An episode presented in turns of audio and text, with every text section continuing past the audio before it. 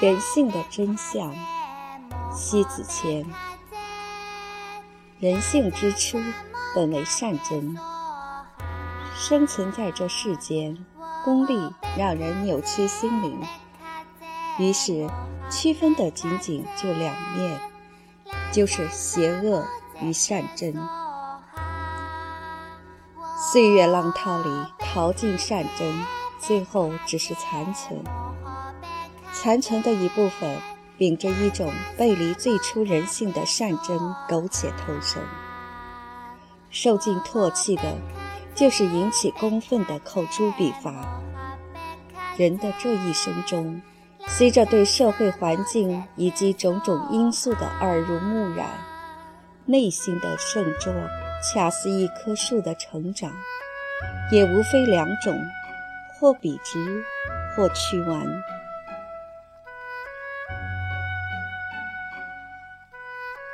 笔正挺直，参天长云的树木，向来生于自然，秉承天地之精华、日月之光辉、阳雨之沐照，于轮回的四季中生根盘地，直指苍穹。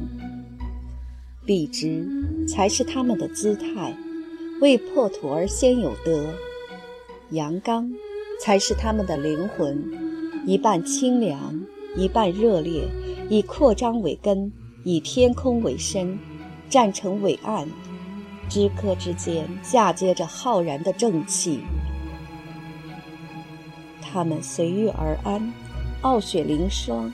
能以几十甚至几百个春秋周而复始的生存，生命到了最后，即便不是能掀起澎湃的浪花，也一定是耐人寻味的怀想。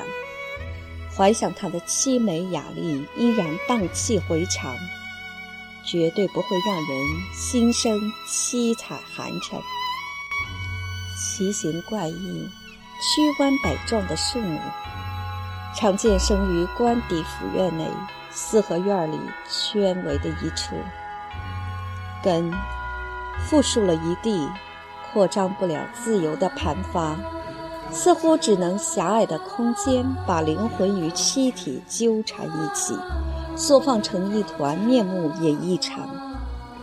结果，生长成为一种弯曲的缩影，姿态也怪模怪样。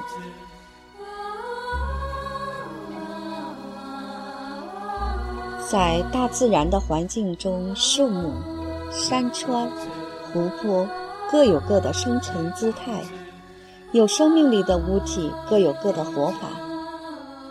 唯一不变的定律就是，活下去一定遵循大自然的规律，否则这样的活法一定是与自然格格不入，以致造成怪异的一面。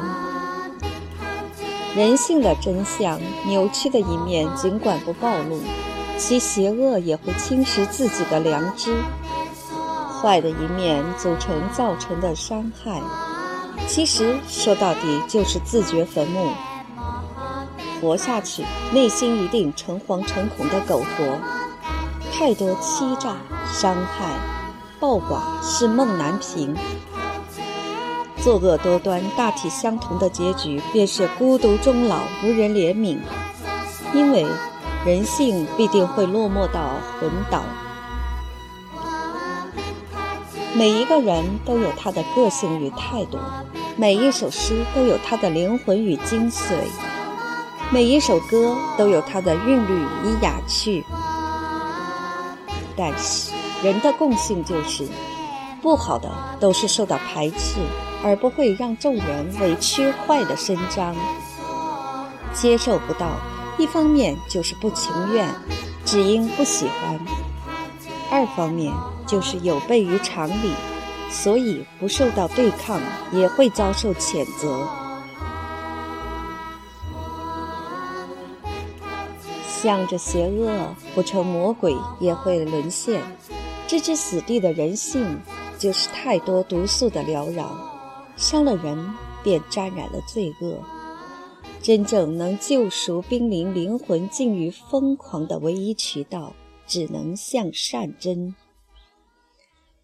人性的脆弱就是不敢与恶极抗衡，更多时候不敢承认，所以自己欺瞒罪过，恶小太过忽略，把其掩盖，当以积成疾，欲放下屠刀也成不了佛，最终活在悲戚戚也冷飕飕的罪过中。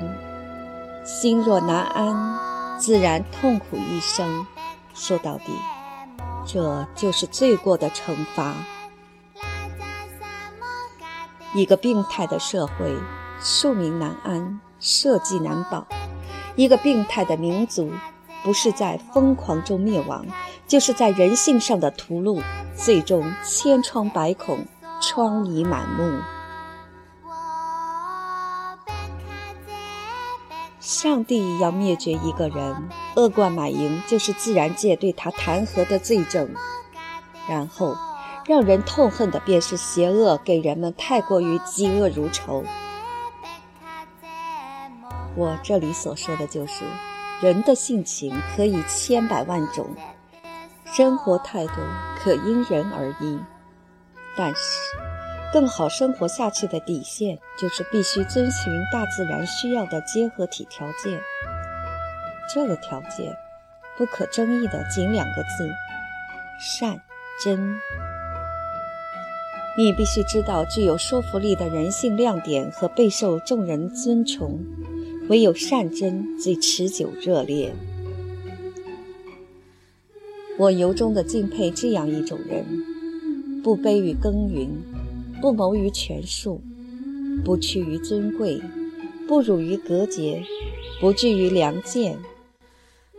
因为这样的人，他整个人生，真正让人折服的，就是人性上的通透、圆润、浑厚、善存、善真。